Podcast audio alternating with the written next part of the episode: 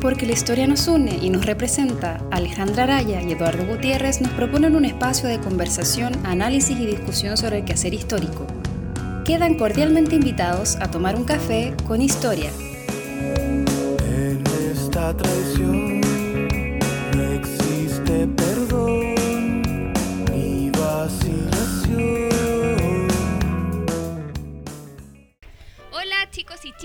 estamos en nuestro capítulo número 28 de Café con Historia, en nuestra segunda temporada. Eh, les contamos que eh, estamos acá en la cafetería Cielito Mío, Miguel Claro 015, bajo las torres de Tajamar y a unos pasos del metro Manuel Montt para que vengan a disfrutar eh, de un rico café. Eh, hoy tenemos una invitada eh, muy especial, que ya la vamos a presentar, pero antes eh, saludo a Eduardo. ¿Cómo estás, Eduardo? Hola, aquí muy bien, esperando nuestro cafecito sí, ya en unos minutos ya y, y llegará. esperando una nueva conversación muy interesante. Sí, la, la conversación de esta semana. Eh, hoy estamos con Constanza Dalaporta. Ella es licenciada en Historia por la Pontificia Universidad Católica y actualmente es candidata a magíster, es tesista de magíster en Historia por la misma escuela.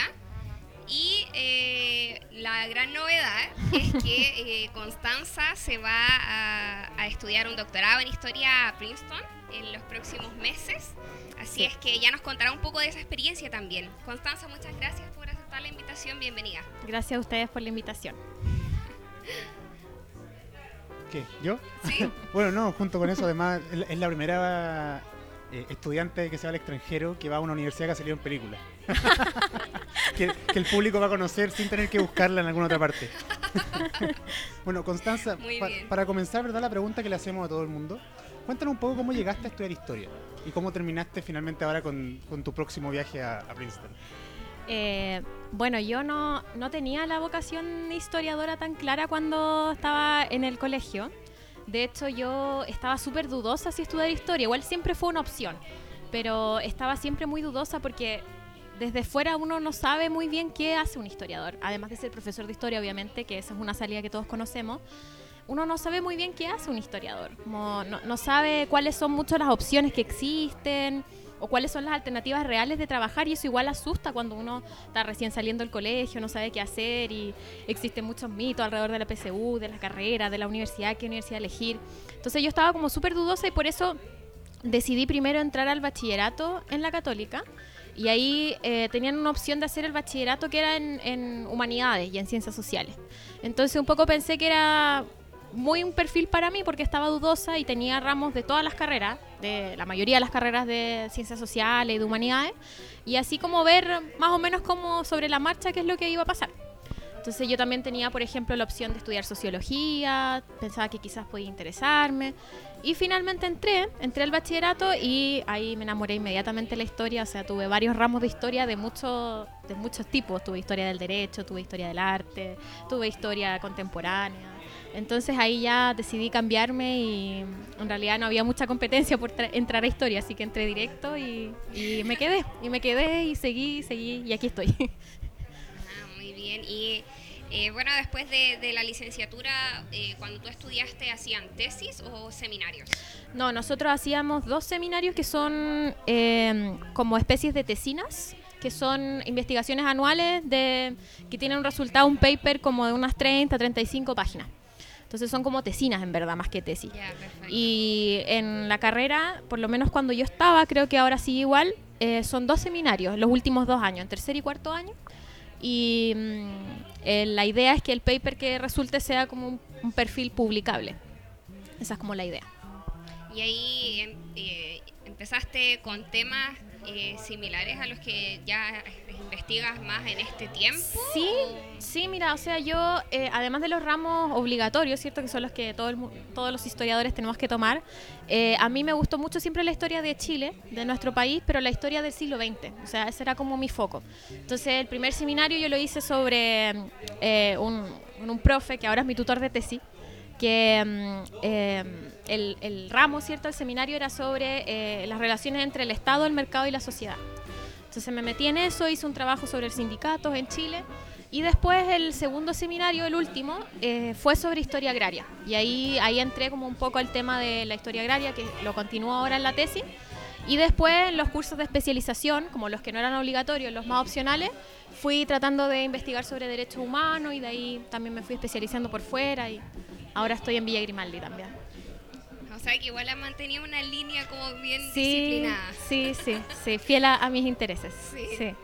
Eh, pregunta, digamos, desde ya, ju- junto con tu camino por la historia, ¿por qué te interesa estudiar el siglo XX? Y no, por ejemplo, XIX o la colonia. Yo ya me di cuenta que aquí yo no tengo mucho que hacer. ¿Por qué tú No, yo, estudias estoy- yo me meto en colonia. colonialista ya? Pero ¿por, por qué estudiar el siglo, el, el- historia más actual, historia del siglo XX versus otros tipos de historia? A mí me gustó, o sea, fue una, al principio es un tema yo creo que de afinidad, no sé si uno sabe tanto sobre toda la historiografía producida sobre las épocas, yo creo que cuando uno es estudiante es súper, eh, em, como, yo era súper temerosa, chuta, no sé, medieval, como que siempre hay que leer mucho, como uno no sabe, tiene mito, escucha mito y todo, pero solamente haciendo los cursos, investigando uno por su cuenta y con los profes puedes saber. Entonces, un primer filtro fue afinidad, o sea, a mí me encantó la historia del siglo XX y me encantó sobre todo la historia de los trabajadores, la historia de los obreros, la historia sindical, la organización colectiva. Entonces, eh, por ahí fue como, como me enamoró un poco y yo la sentía mucho más cercana. Una historia donde que yo podía entrevistar a gente viva, ¿cierto? Sobre lo que había pasado y, y tenía otro tipo de fuentes también. A mí me traía mucho la historia oral, los testimonios, entonces fue como una mezcla de, de cosas entre gusto y, y- y como las consecuencias más directas, ¿cierto? Al día de hoy. Y considerando eso ya pasemos, yo creo, al... ¿o ¿Querías hacer otra pregunta antes? No, dale nomás. Pasemos a la de tu tesis. Porque estás trabajando, eh, ¿verdad? Si no, me, si no me equivoco, si me equivoco, dime nomás. Eh, con el tema de la Villa Grimaldi. No, no, no. Villa Grimaldi es eh, el, el trabajo que hago, pero mi, mi tesis es sobre derechos humanos, pero con historia agraria. Soy como hay un, un híbrido y Perfecto. una mezcla. Entonces me- me- mezclemos justamente ambas preguntas. Explícanos un poco qué es la Villa Grimaldi, porque eh, es algo que aparece constantemente. Chuta, algo se cayó al fondo. Es, algo que, Ojalá que estén bien. es algo que aparece constantemente en la historia, digamos, siglo XX, considerando específicamente la dictadura, Ujú. pero no todo el mundo sabe qué es. Y eso, eh, llevémoslo a, a tu tesis. Ah, ya, bueno. Mira, Villa Grimaldi es un sitio de memoria. eh, está acá en Santiago, en la comuna de Peñalolén, en Arrieta, bien arriba, bien al lado de la cordillera, por eso me demoré tanto en llegar. y es el primer sitio recuperado en Latinoamérica. Eh, no sé si ustedes conocen algún otro sitio de Latinoamérica, pero bueno, en Argentina está lleno de sitios de memoria, ¿cierto? Son los espacios que usaron las policías secretas de cada país para eh, torturar y ejecutar o desaparecer personas. Entonces Villa Grimaldi es el primero en su tipo recuperado, ¿ya? Eh, eh, fue recuperado en la década de los 90, el año 94 en específico, y el parque en sí mismo, que es el Parque por la Paz Villa Grimaldi, fue inaugurado el año 97, entonces ya lleva 21 años de funcionamiento. Y como sitio de memoria tenía una trayectoria difícil, ¿cierto? Siempre luchando contra la impunidad, contra la injusticia, pero es un sitio que se ha consolidado como un lugar para trabajar derechos humanos en Chile. Entonces ahora, por ejemplo, eh, bueno, es dirigido por una corporación, una, en el fondo es como una ONG sin fines de lucro y que tiene distintas áreas de trabajo. Tiene un área de museo, tiene un área de gestión cultural, tiene un área de comunicaciones y yo trabajo específicamente en el área de educación.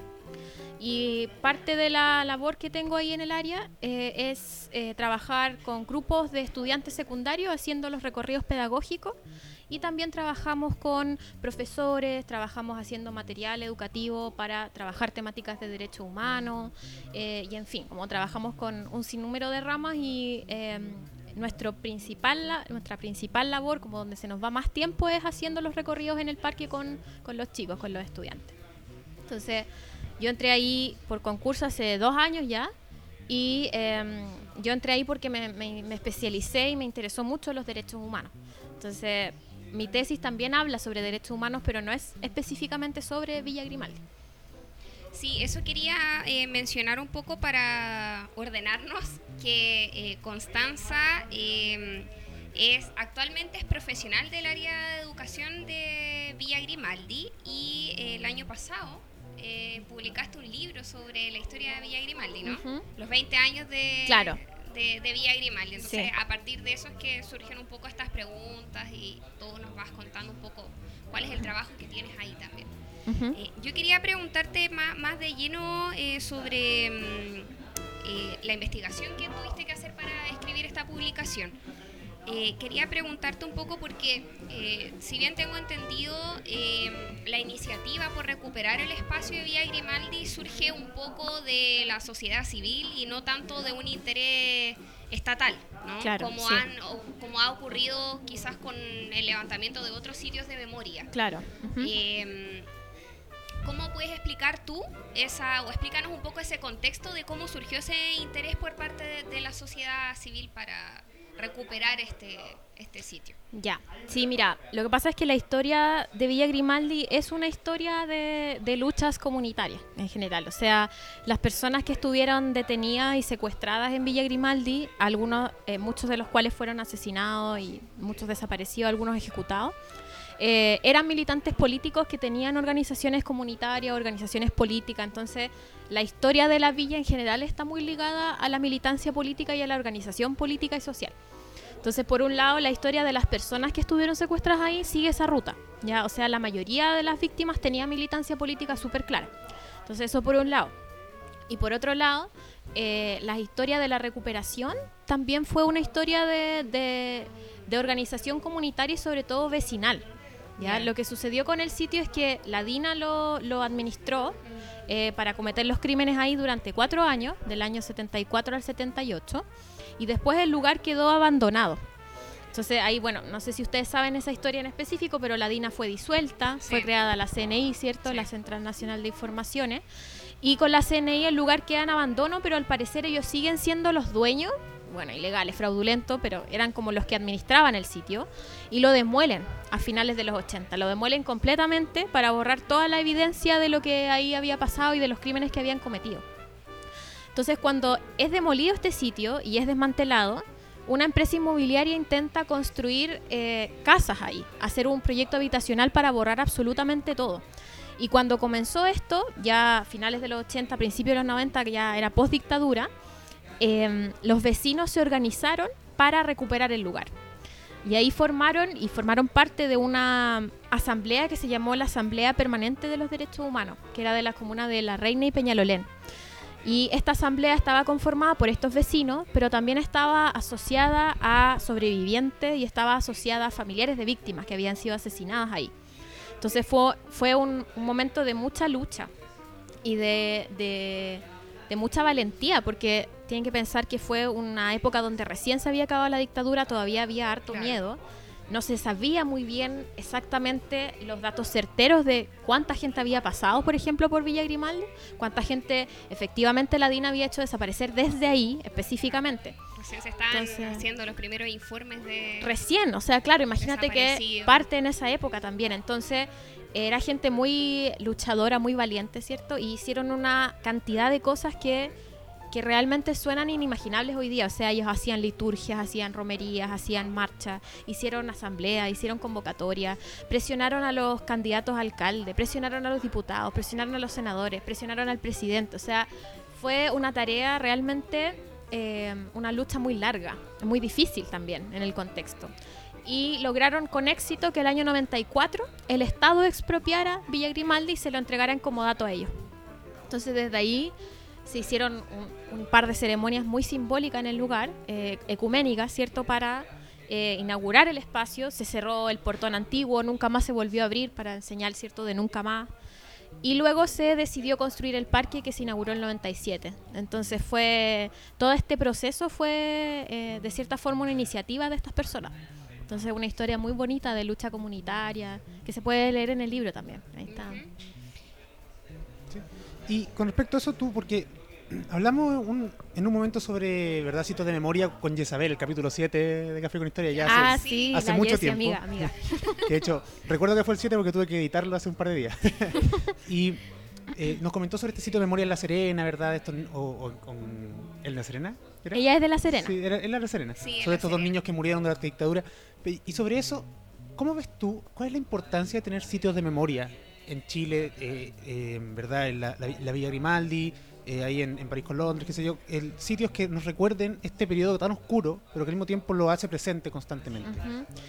Bueno, yo creo que eh, no es porque trabaje ahí, pero, pero la importancia... Viene muy de cerca la recomendación. Sí, no, pero ya, ya estoy yéndome para irme, así que con mucho cariño. Em, la, la importancia es crucial, pero por, muchas por muchas aristas. Como que podría estar respondiendo horas y horas sobre esta pregunta. Pero bueno. Tú son- dale, tenemos son- tiempo. son varias las cosas. La primera es que es una, una cuestión más bien judicial. O sea, el, el sitio en sí mismo es una prueba de, la, de los crímenes que fueron cometidos durante la dictadura. Entonces, el sitio en sí mismo, la materialidad del sitio que exista, a pesar de que se haya intentado destruir, igual quedan vestigios de la época, es en sí mismo una prueba de lo que pasó. Y eso es súper importante porque la dictadura en general lo único que quería hacer era borrar la evidencia de todos los crímenes cometidos sobre todo de las más brutales violaciones a los derechos humanos, eh, que incluso hasta el día de hoy siguen negando, ¿cierto? Entonces, eh, por un lado eso es una prueba material, judicial, y también reafirma los testimonios de las personas que muchas veces les fue negado, o sea...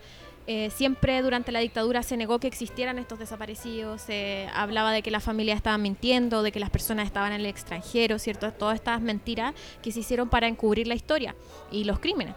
Entonces, por un lado, eso es como lo primero, ¿cierto? Como lo básico, lo material. Pero por otro lado, el sitio cumple varias, como varias, eh, varios objetivos si se pueden decir de esa forma. O sea, por un lado, el sitio en sí mismo es un eh, espacio de reparación simbólica para las víctimas. Por otro lado, el sitio también eh, cumple labores educativas. O sea, nosotros recibimos con, con el, equipo de la corporación y en específico con mi área, que es el área de educación, recibimos a miles de visitantes anualmente y la mayoría de ellos son estudiantes secundarios. O sea, nosotros trabajamos, nuestro grueso es eh, un eh, estudiante que tiene entre 16, 17 años, incluso 15 años, y son estudiantes que si ustedes piensan no tienen ni siquiera recuerdo de quién es Augusto Pinochet. Son personas que nacieron después de que Pinochet muere o justo cuando muere, no tienen esos recuerdos. Entonces, hablar con ellos de estos temas es muy interesante. Sí. Ellos eh, saben que es un tema súper tabú a veces en sus casas, entonces llegan con una cantidad de mitos que uno no sabe de dónde los sacan, o escuchan cosas del sitio que pueden ver tal cosa, o me preguntan si en el sitio penan, por ejemplo. Como que son muchas mitologías alrededor del sitio y, y que para ellos estar allá es muy valioso porque aprenden también sobre la historia, pero también sobre por qué el tema es tan delicado, por qué a veces sus familias se pelean por eso. Entonces el sitio es muy importante por, muchos, por muchas razones. Si no existieran sitios como este, de cierta forma la, la memoria de estos crímenes y la memoria de los sobrevivientes y de las víctimas eh, asesinadas, de cierta forma se clausura, no, no se debate, no existe. Y la labor del sitio también es convocar a estas nuevas generaciones a que se hablen estos temas. Sea, ellos pueden, por ejemplo, vincular las disputas actuales, en su momento el Ni Una Menos, las luchas feministas con, por ejemplo, qué pasó con las mujeres en Villa Grimaldi. Entonces, cuando uno conecta con ellos, con temas que a ellos les importan y conocen, es mucho más fácil también eh, que los derechos humanos se actualicen. Entonces, no son como una, como una cuestión extraña, que tiene una forma extraña, que está estancada en el tiempo, que no entienden muy bien, sino que es algo que los interpela en el día a día y en el hoy. Claro, que de repente, bueno, a partir de estas mismas iniciativas o, o de estos eh, periodos eh, traumáticos de la historia, la gente eh, piensa que los derechos humanos están ligados como a, a las violaciones extremas, como Claro. la- las torturas o las eh, ejecuciones. Y los derechos humanos tienen que ver con la dignidad humana, o sea, hay, hay muchas otras, eh, eh, digamos, eh, derechos, aunque valga la redundancia, eh, que uno tiene que defender día a día y que forman parte de ese conjunto de derechos humanos. Entonces, generar esa conciencia de repente, eh, sobre todo en estos espacios, yo creo que es súper útil para, sobre todo para los, los estudiantes secundarios que están recién como formándose un criterio y se están insertando a la, a la sociedad, como para ir generando opiniones. Vamos a hacer una pausa porque llegó el Sí. café. Ah, ya, qué Así que Ya viene el café. Esta grabación fue realizada en el Café Cielito Mío, ubicada en Miguel Claro 015, Providencia. Cielito Mío, Bakery and Coffee. Más que una cafetería, somos una gran familia. Eso, Eh, retomamos. seguimos con un cafecito. Ahora estamos con el café. Esperamos que te guste mucho, Constanza. Sí, es está café bueno. fresco, Está bueno, sí, Sí. se nota. preparado a solo 15 días de haber sido tostado. A solo un piso de acá. Eh, bueno, eso, está eh, retomando un poco lo, lo- lo que estaba diciendo, es que es importante también eh, que en estos sitios se, se van generando actividades para, eh, digamos, como incentivar eh, la conciencia sobre los derechos humanos en, estudiantes que recién están formándose un criterio, que están generando opiniones, ¿cierto? Y que están, eh, empiezan quizás a esa edad también a participar mucho más de, no sé, de, manifestaciones sociales. Sí, son estudiantes que eh, tienen mucha, eh, muchas opiniones y tienen mucha voz sobre lo que ahí pasó. O sea, eh, en ningún caso son, aunque no conozcan, por ejemplo, a las personas o los datos específicos, eh, son estudiantes que tienen muchas opiniones muy interesantes que uno a veces no puede escuchar en un aula regular, en una clase normal. Y que en este tipo de sitios, cuando ellos están en el lugar y hacemos el recorrido, son dudas que les van surgiendo y, y van opinando y tienen mucha opinión. O sea, si uno habla con los estudiantes y les suelta un poco la lengua, ¿cierto? Y, y- y pasan un poco el momento de vergüenza muy adolescente que siempre tienen. Eh, eh, es muy interesante las cosas que ellos pueden decir y habla mucho de su formación en el colegio, habla mucho de su familia.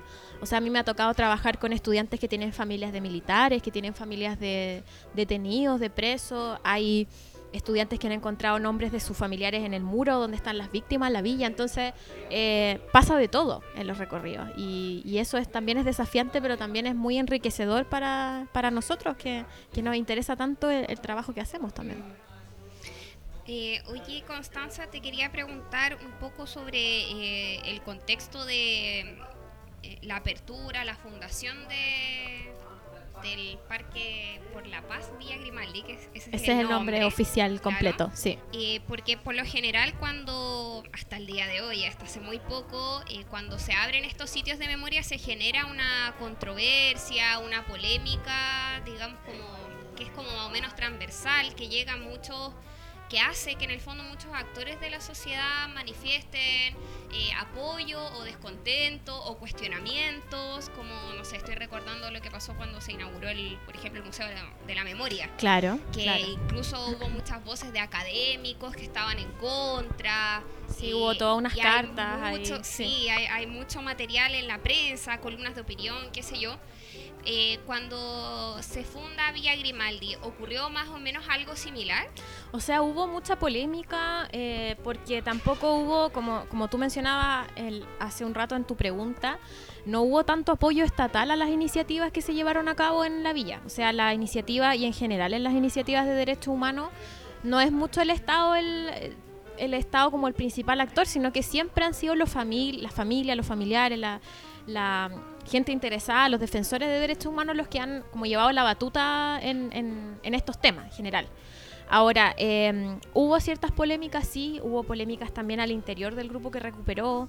Como yo les comenté, como la villa fue el primer lugar recuperado en América Latina, no se sabía muy bien qué hacer. Se tenía la- el ejemplo de lo que pasaba en los campos de concentración nazi, pero es un ejemplo súper lejano en tiempo y, en- y culturalmente también. Entonces no se sabía qué hacer y se quería, eh, finalmente gana esta propuesta que es hacer de este lugar un lugar de encuentro, por eso es un parque, para que fuera usado también por la comunidad. Entonces las polémicas no solo estaban en, en lo que pensaba la opinión pública, sino también en, en- en qué hacer con el espacio. O sea, los sitios de memoria, de cierta forma, como dicen eh, varios autores que son nuestra guía en, el área, eh, no hablan por sí solos. No hablan por sí solos, necesitan de cierta mediación también. Necesitan mediación. Entonces, eh, trabajar todos estos temas siempre va a ser polémico. O sea, siempre, siempre va a haber polémica y no sé si es tan malo que haya polémica. Lo importante de la polémica es eh, tratar de, de hacerse cargo de esa polémica y de conversar a partir de la polémica. ¿ya? Ahora, siempre va a haber, yo creo, muchas personas que van a negar sistemáticamente lo que acá pasó. Yo creo que hoy día, en nuestra sociedad, en, en este año, en 2018 en Chile, es difícil que alguien niegue abiertamente lo que pasó. Antes pasaba mucho, ¿cierto? No, es mentira, no existen los desaparecidos. Era mucho más burdo. Hoy día quizás es más difícil que lo nieguen así tan rotundamente, pero sí lo justifican. Tenemos mucha opinión pública que justifica las violaciones a los derechos humanos o que justifica el indulto a las personas que cometieron estas violaciones a los derechos humanos. Y en general existen todavía. O sea, tú me preguntas por la época en que se abrió, yo creo que no está resuelto, pero ni por si acaso, todavía hoy día, incluso hoy día más. hubo un momento, yo siento que, mm, que donde fue una explosión como mediática de, de este tema con los 40 años del golpe, cuando hay como fechas conmemorativas Conmemorativa. emblemáticas para los 30 años, para los 35, para los 40, y en general ahí hay muchas discusiones y cada vez uno ve que hay más gente que, que, mm, que está abierta a discutir los temas, que antes no pasaba, ¿cierto? Pero aún hoy existen muchas posturas que son... eh, para mí aberrantes, o sea, que justifican las violaciones a los derechos humanos o intentan explicar o intentan proponer que el museo tenga al lado un museo de la tolerancia, no sé, como propuestas que de repente eh, no, sí, sí, eso decían, que hubiese un museo de la democracia, perdón, eso era, de la democracia. Entonces de repente uno, uno piensa, pucha, como también es nuestra labor como historiadores eh, hablar sobre estos temas. Sí. Porque porque hay gente que piensa que esto puede ser justificable todavía. O sea, independiente de si tú tienes familia que sufrió o no directamente, da lo mismo, esto le pasó a la sociedad. Entonces, eh, hay responsabilidades claras, hay responsabilidades colectivas y responsabilidades individuales también, y es importante que eso se discuta y se siga discutiendo hoy día. A mí me impresiona mucho y, y me genera mucho malestar en las redes sociales eh, las estas como opiniones anónimas, ¿cierto? Que hablan sobre ah, que los derechos humanos, que son para la izquierda, que como Claro. sin entender nada de lo que pasó o justificando eh, crímenes derechamente. Entonces la polémica yo creo que está muy vigente. Bueno, esa gente es fácil encontrarla todavía. Yo creo que en Evópoli debe haber harta que todavía niegan que haya des- desaparecido. O sea, este último día yo he estado leyendo como comentarios de MOL. Oh, pero es que hacer Sí, eso es sufrir. Es que, es que sabéis que yo no sé si es- si- yo, no sé si es un chiste, si de verdad piensan así. no, yo si- creo que no. Yo creo que no es un chiste. Es terrible, o sea, hay mucha gente que no solo, claro, te acep- acepto la parte que dicen ya, lo aceptan, pero lo justifican, no, no solamente de- lo justifican con, sí, es que el momento lo era necesario, sino que estuvo bien y es perfecto y deberían seguir haciéndolo. Oye, No, pero dice, si chuta. hay gente que hasta el día de hoy dice y, y mataron poco, así como Claro. les faltó. No, o esta, a mí me pasa mucho con, por ejemplo, pensando en los estudiantes que- con los que yo trabajo diariamente, que siempre se preguntan como, me preguntan, bueno, pero es que, ¿qué hicieron ellos para estar acá? Pensando en las víctimas. Como algo habrán hecho. ¿Por qué, ¿Por qué ellos y no otros? Como también está instalada esa idea de, de la justificación por, eh, por la militancia política. Claro. Entonces también ahí hay mucho trabajo que hacer o, o a veces con las mismas eh, con los mismos perpetradores como pucha es que están tan viejos eh, entonces mejor que no estén tanto tiempo en la cárcel y en realidad no hay un debate sobre por qué la justicia se demoró tanto en llegar y que es por eso que ellos son eh, presos adultos mayores de, de cierta forma. Yo te quería preguntar porque, bueno, tú nos contaste que trabajabas eh, con los recorridos de, eh, de los estudiantes. sí Eh, bueno, yo fui al parque, yo creo que hace ocho años atrás, o quizás un poco más. mucho Que- creo Está que distinto estaba ahora. haciendo la licenciatura cuando fui. Eh, he ido solo esa vez. Ya. y- y- Bueno, y te invito a hacer un recorrido ahora. Sí, por supuesto. Cuando quieras. está- Pero antes de agosto. que, claro, para- no para pero te dejo contigo. encargada te dejo encargada Eh, me imagino que, claro, están permanentemente renovando.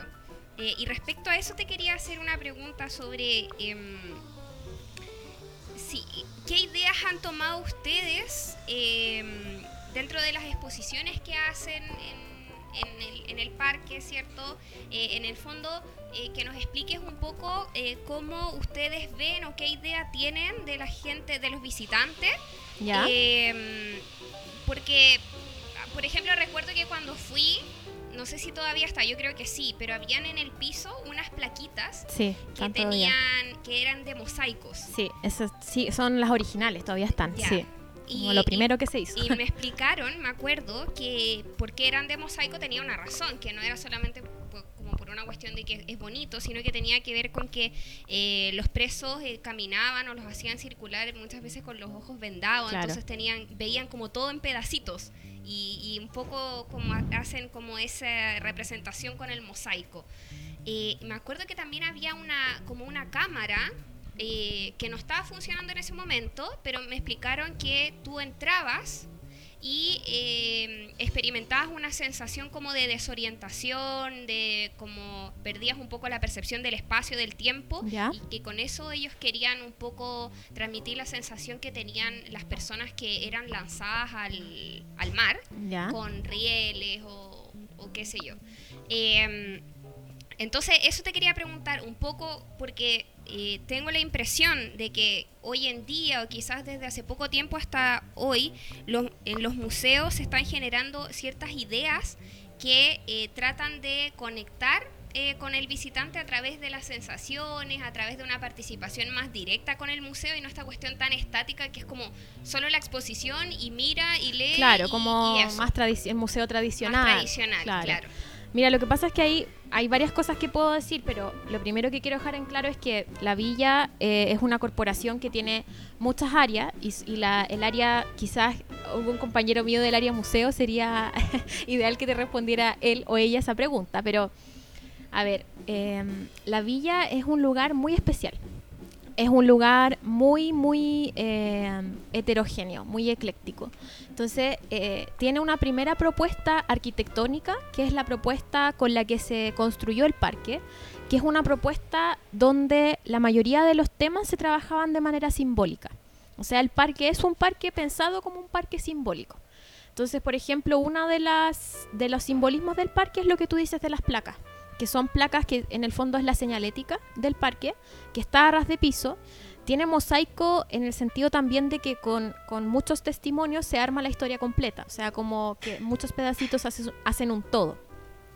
Pero también están situados en el piso y no a nivel de los ojos como en los museos tradicionales, porque los presos y los secuestrados, como estaban vendados y tenían la obligación de estar vendados, lo poco que veían generalmente era las cosas del, del piso, como el pequeño margen de visión hacia los pies.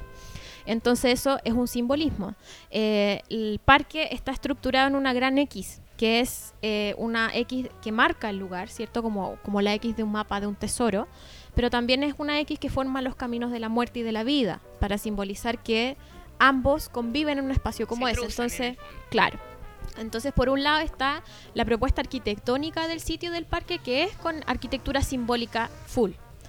Después, con el tiempo y con la profesionalización del trabajo, porque la, corporación al principio era voluntario, con muchos, muy pocos recursos, entonces eh, cuando se fue profesionalizando se formó un área museo, que es la encargada de administrar en el fondo el museo de sitio. El parque no es solamente un sitio de memoria, sino también un museo de sitio, que eso tiene como ciertas características en particular, ¿cierto? Y de a poco se le fueron incorporando al parque distintos elementos que no necesariamente eh, eran parte de esta arquitectura simbólica, pero que hacían frente a distintas necesidades que fueron viendo, por ejemplo, los diferentes directorios que pasaron por la corporación o las necesidades de la misma sociedad también. Entonces, eh, es muy, a mí eso me, me conmueve mucho. Encuentro que es muy bonito del parque ver las distintas capas de la historia que pasan por ahí. Em, entonces, por ejemplo, se, hubo, hubo toda una recuperación de algunos vestigios que fueron descubiertos, o sea, redescubiertos en el fondo después de la demolición y se recuperaron. O hubo, por ejemplo, la instalación de una maqueta para que los visitantes pudieran ver cómo era el espacio, específicamente en el año 75. Se incorporó una réplica de una celda que antes no existía porque fueron demolidas. Se incorporó la réplica de la torre, que era el lugar de exterminio. Entonces, eh, de a poco se han ido incorporando y se han ido como mezclando también las distintas formas de recordar y los distintos soportes de memoria. Después se incorporó un muro donde están los nombres de las víctimas, de las víctimas asesinadas, ya sea ejecutadas o desaparecidas. Eh, también se incorporó después de un tiempo un teatro para hacer las conmemoraciones. Eh, se incorporaron memoriales de partidos políticos. Se incorporó un proyecto de objetos personales de las víctimas donados por las familias. Entonces hay un montón de cosas que se fueron haciendo sobre la marcha eh, en virtud de las necesidades, pero también de la plata, hay que decirlo. O sea, Los recursos. los recursos, los proyectos, cómo se iban financiando, quiénes eran los voluntarios. Entonces es un lugar que es súper híbrido y eso, eso es muy atractivo también para el visitante. Eh, Constanza, no quiero hacer un corte muy abrupto, pero en honor al tiempo, queremos eh, preguntarte sobre tu tesis. Sí, es que la villa siempre se roba la escena, siempre me pasa lo mismo. Sí, que, que aparte no, no es un tema que hemos hablado mucho. Pero no te entonces, incomoda, ¿no? No, Ah, por ya. supuesto que no. Estamos bien Bueno, entonces. Me encanta, me Total, encanta. hasta agosto puedo invitarla para que sigan. hacemos un- otro especial. Eh, si nos puedes comentar un poco sobre de qué va tu tesis, el, el- el tema en general, digamos, y cuáles son las conclusiones que, como ya estáis con el manuscrito casi listo, Casi, casi, sí, sí, sí, ya va, ya la- va. las podéis como acercar ahora a comentarla. Sí, bueno, mi tesis es una mezcla de dos temas que a mí me apasionan mucho, que son los derechos humanos, ¿cierto? Lo que también desarrollo en mi trabajo en la villa, pero también la historia agraria, la historia sobre todo de la reforma agraria. Mi tesis es sobre el desarrollo de la reforma agraria en una provincia de la región del Maule, específicamente la provincia de Linares. Y yo eh, trato de, no sé qué palabra usar, pero trato de describir en la tesis eh, el desarrollo de la reforma agraria y la relación que tuvo esta reforma agraria en específico con las violaciones a los derechos humanos que ocurrieron en la misma provincia. Entonces yo trabajo, por ejemplo, con casos de campesinos que durante la reforma se tomaban los fundos, hacían tomas, eh, hacían paro y se movilizaban y se organizaban y que después fueron justamente perseguidos por eso, que fueron perseguidos por los mismos patrones por haberse tomado el fondo, por haberse organizado, porque eran tildados como los comunistas, como los socialistas, como los agitadores. Entonces, un poco la tesis intenta hacer establecer un nexo de continuidad entre el pre y post golpe de Estado, que es algo que parece muy de sentido común, ¿cierto? Que hay una relación entre ambos periodos, pero que en general no se trabaja mucho. O sea, si ustedes, por ejemplo, ven las historias que existen, el sinnúmero de historias que existen sobre la reforma agraria, las investigaciones, casi todas terminan en el 73 porque ahí se terminó el proceso abruptamente, ¿cierto? Y qué pasa después es como otro libro, ¿cierto? Otra historia. Mm. Y, hay, hay investigaciones sobre la eh, contrarreforma agraria, que fue lo que pasó después, ¿cierto? Y hay algunos pocos nexos, pero eso no ha sido muy explotado. Y eso, eso me interesaba a mí lo que hay, por ejemplo, son estudios sobre las comunidades mapuche. Eso, se ha estudiado un poco más. Pero ¿qué pasaba con los otros campesinos que no necesariamente eran mapuche? como en el Valle Central, que fue tan... Em, se movilizó tanto con la reforma también. Claro, porque eso funciona siempre y cuando tú lo veas como proceso económico. Si tú ves la, reforma agraria como un proceso, después la contrarreforma como, digamos, otro proceso... Como lo que, la privatización de la tierra. Claro, pero al pensarlo como al aspecto social propiamente tal, eh, tiene que haber una continuidad, tiene que falta un estudio, como tú dices, que te explique finalmente qué pasó con los actores que en un momento estaban eh, haciendo algo y al momento siguiente no tuvieron opción que eh, mantener lo que tenían antes, ¿no? Claro, y a mí me interesaba también evaluar cuál había sido la participación de los civiles en estas violaciones a los derechos humanos, porque en general nosotros sabemos que hay mucha complicidad civil en la dictadura, o sea, desde civiles que son miembros de la DINA, así como directamente, pero también civiles que son colaboradores que son delatores, que son que prestan cosas, que prestan camiones, que los doctores que participan en tortura, o sea, sabemos. Pero en la gremio. Claro, sí, además, completamente. Pero en la sociedad rural, al parecer esto era mucho más em, del día a día, del cotidiano. O sea, yo tengo, por ejemplo, eh, pude investigar testimonios de eh, civiles que iban ellos con los militares o con los carabineros, fundo por fundo, eh, señalando con el dedo a las personas que había que secuestrar para llevar a, ser torturados, por ejemplo, muchos de ellos que desaparecieron o fueron ejecutados. Entonces había una, una, complicidad civil muy cotidiana, muy palpable y que además se mantuvo mucho tiempo. O sea, muchos de estos patrones de fondo que denunciaron y que ayudaron a los militares a perseguir a estas personas seguían siendo los mismos vecinos de siempre. Entonces a veces los campesinos decían, claro, pasó esto, este personaje delató a mi hermano, por ejemplo, se lo llevaron, nunca más lo vi y sigue siendo mi vecino. Entonces existe todo mm, un tema que, que una historiadora o sea, perdón, una investigadora lo llama la violencia entre los, el prójimo, o sea, como ella habla de Perú, ¿cierto? Pero esto de la cercanía que existe entre las personas y que seguir conviviendo en la misma comunidad a pesar de haber eh, pasado por esta experiencia tan traumática. Entonces eso también me interesaba mucho. Es como el onda, el, terror de la Revolución Francesa, así como cualquier tipo puede ser el que te Claro, como que no puedes confiar en, nadie casi. O sea, claro, la desconfianza es, un tema que aparece mucho en los testimonios de los campesinos o de sus compañeros o compañeras. Eh, en quién confiamos, eh, quién nos puede delatar, eh, a dónde nos vamos, qué hacemos. Y es una estrategia muy me, parece a mí que es muy evidente en todos estos tipos de, gobiernos dictatoriales o de facto que básicamente intentan desarticular eh, movimientos rebeldes, claro, que básicamente se basan en la confianza. O sea, la confianza es lo que une un grupo y si esa confianza no existe... Como la fraternidad. Es eso y el miedo también, el pánico. O sea, eh, si de repente llega el patrón y, vuelve a, señalar con el dedo a las personas, se las llevan y no las ves más. O sea, el miedo y el pánico que se difunde ahí en muchos niveles, o sea, no participemos más en política, salgámonos al tiro del sindicato, Ya, además de que estaba prohibido, los pocos que quedaron no, no- ya no nos sirve de nada, de hecho nos perjudica. Entonces también es, es algo como muy cotidiano que se vive, eh, muy palpable, por lo menos como ellos lo recuerdan, muy del día a día también. Y en, en los testimonios que has revisado, eh, ¿cómo, lo último que mencionaste, eh, se ve mucho esto de que a raíz del miedo muchas veces la gente toma medidas más pragmáticas para protegerse y se desvincula de la política.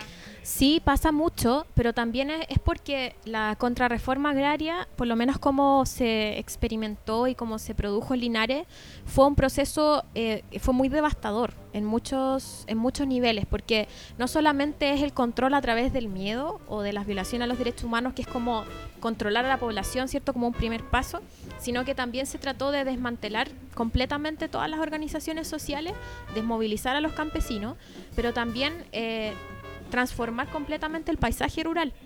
Entonces no solamente fue este aspecto eh, social, si lo podemos llamar así, sino que también hubo todo un proceso de privatización de la tierra, de desmantelamiento de las organizaciones reformadas que eran de administración comunal, como los asentamientos. Entonces eh, no solamente se desmoviliza en ese sentido, sino que la tierra se divide y se privatiza y la asistencia técnica que los campesinos recibían se acaba. Entonces, claro, muchos campesinos, por ejemplo, recibieron su propiedad individual. O sea, la dictadura terminó un poco con la reforma agraria, o sea, dividió las tierras y le entregó la tierra a cada campesino, pero sin ninguna ayuda, con mucho miedo, eh, sin capacidad de promoción de ningún tipo. Entonces, finalmente, muchos de ellos se veían obligados a vender la tierra que les habían Claro. dado. ¿Y quién los compraba? A veces los mismos patrones.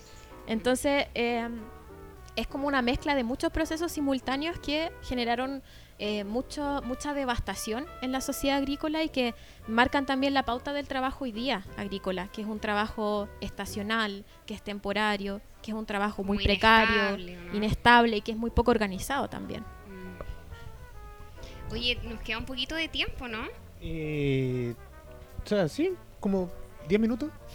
Ya, es que quería hacer una última pregunta, pero es un ¿De Villa tema nada Grimaldi? que ver, No, Ah, ya. no, ya, ya pregunté todo sobre Villa Grimaldi. No, sobre tu bachillerato.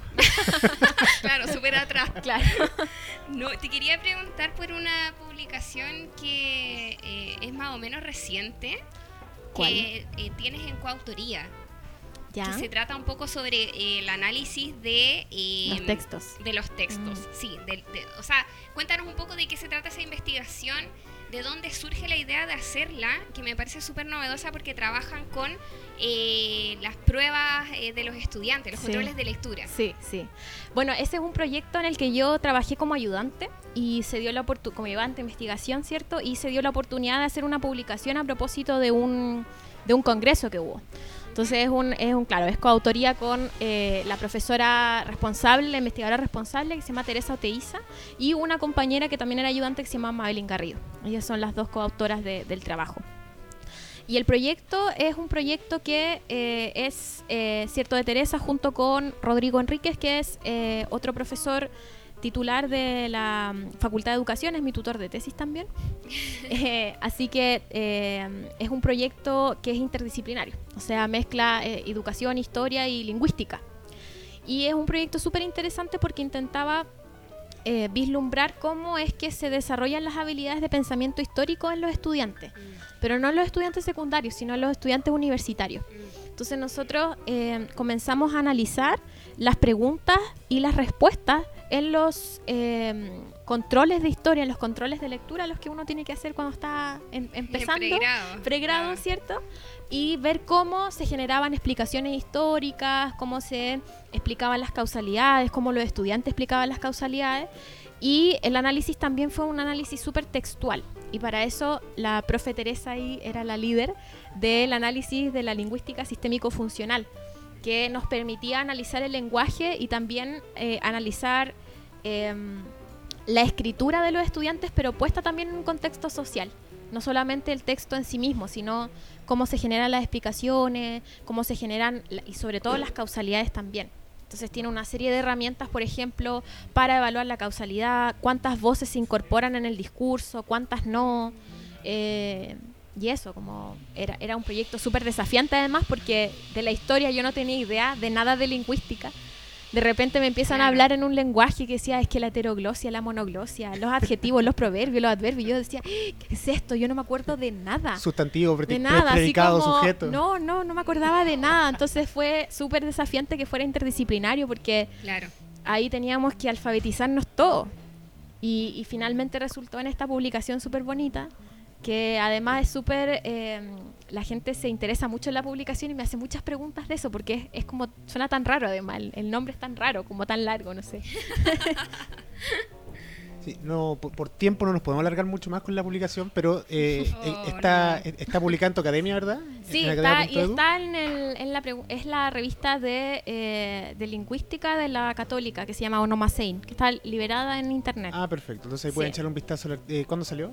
Salió hace tiempo, no me acuerdo qué año específico. Tenía Pero es un, un- es un número especial del Congreso que es el ALSFAL. Ah, perfecto. Si lo buscan ahí aparece, pero en, en academia está el, el- el documento en PDF. Perfecto. Entonces ahí pueden revisarlo para interiorizarse más. Y antes de cerrar el tema, eh, decir, es súper interesante, yo creo, justamente poder trabajar con lingüistas y con otras disciplinas que te dan cuenta que el mismo hecho tiene una visión eh, muy distinta dependiendo de qué lo esté observando. Porque claro, Sí. entre historiadores ya es distinto, pero con otra disciplina completamente ajena a nosotros es como es otra cosa. Sí. Completamente. Sí.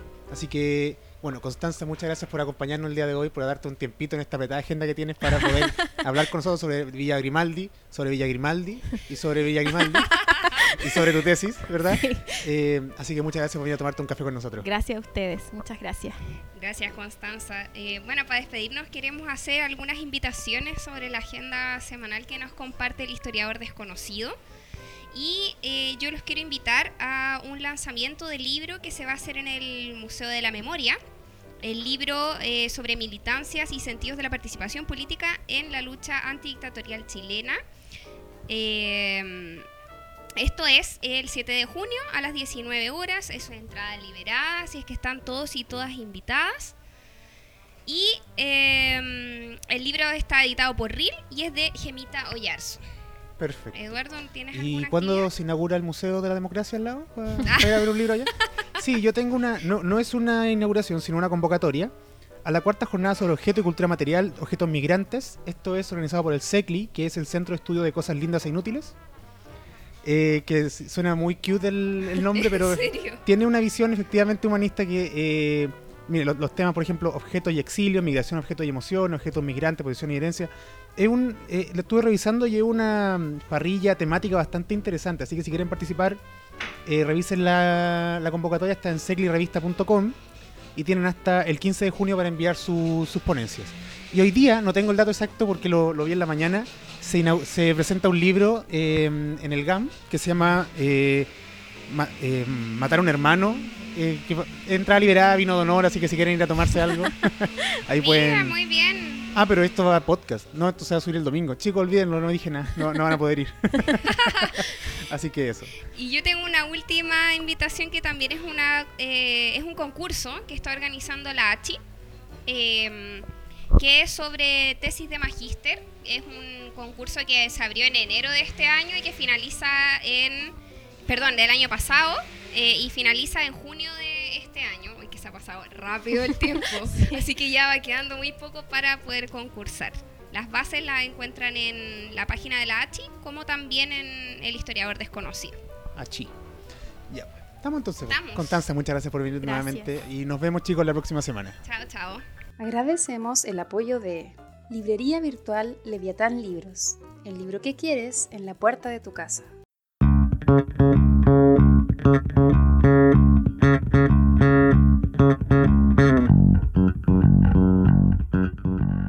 Por hoy el café se ha terminado, pero Alejandra y Eduardo los esperan en una próxima oportunidad con una nueva conversación para tomar otro café con historia.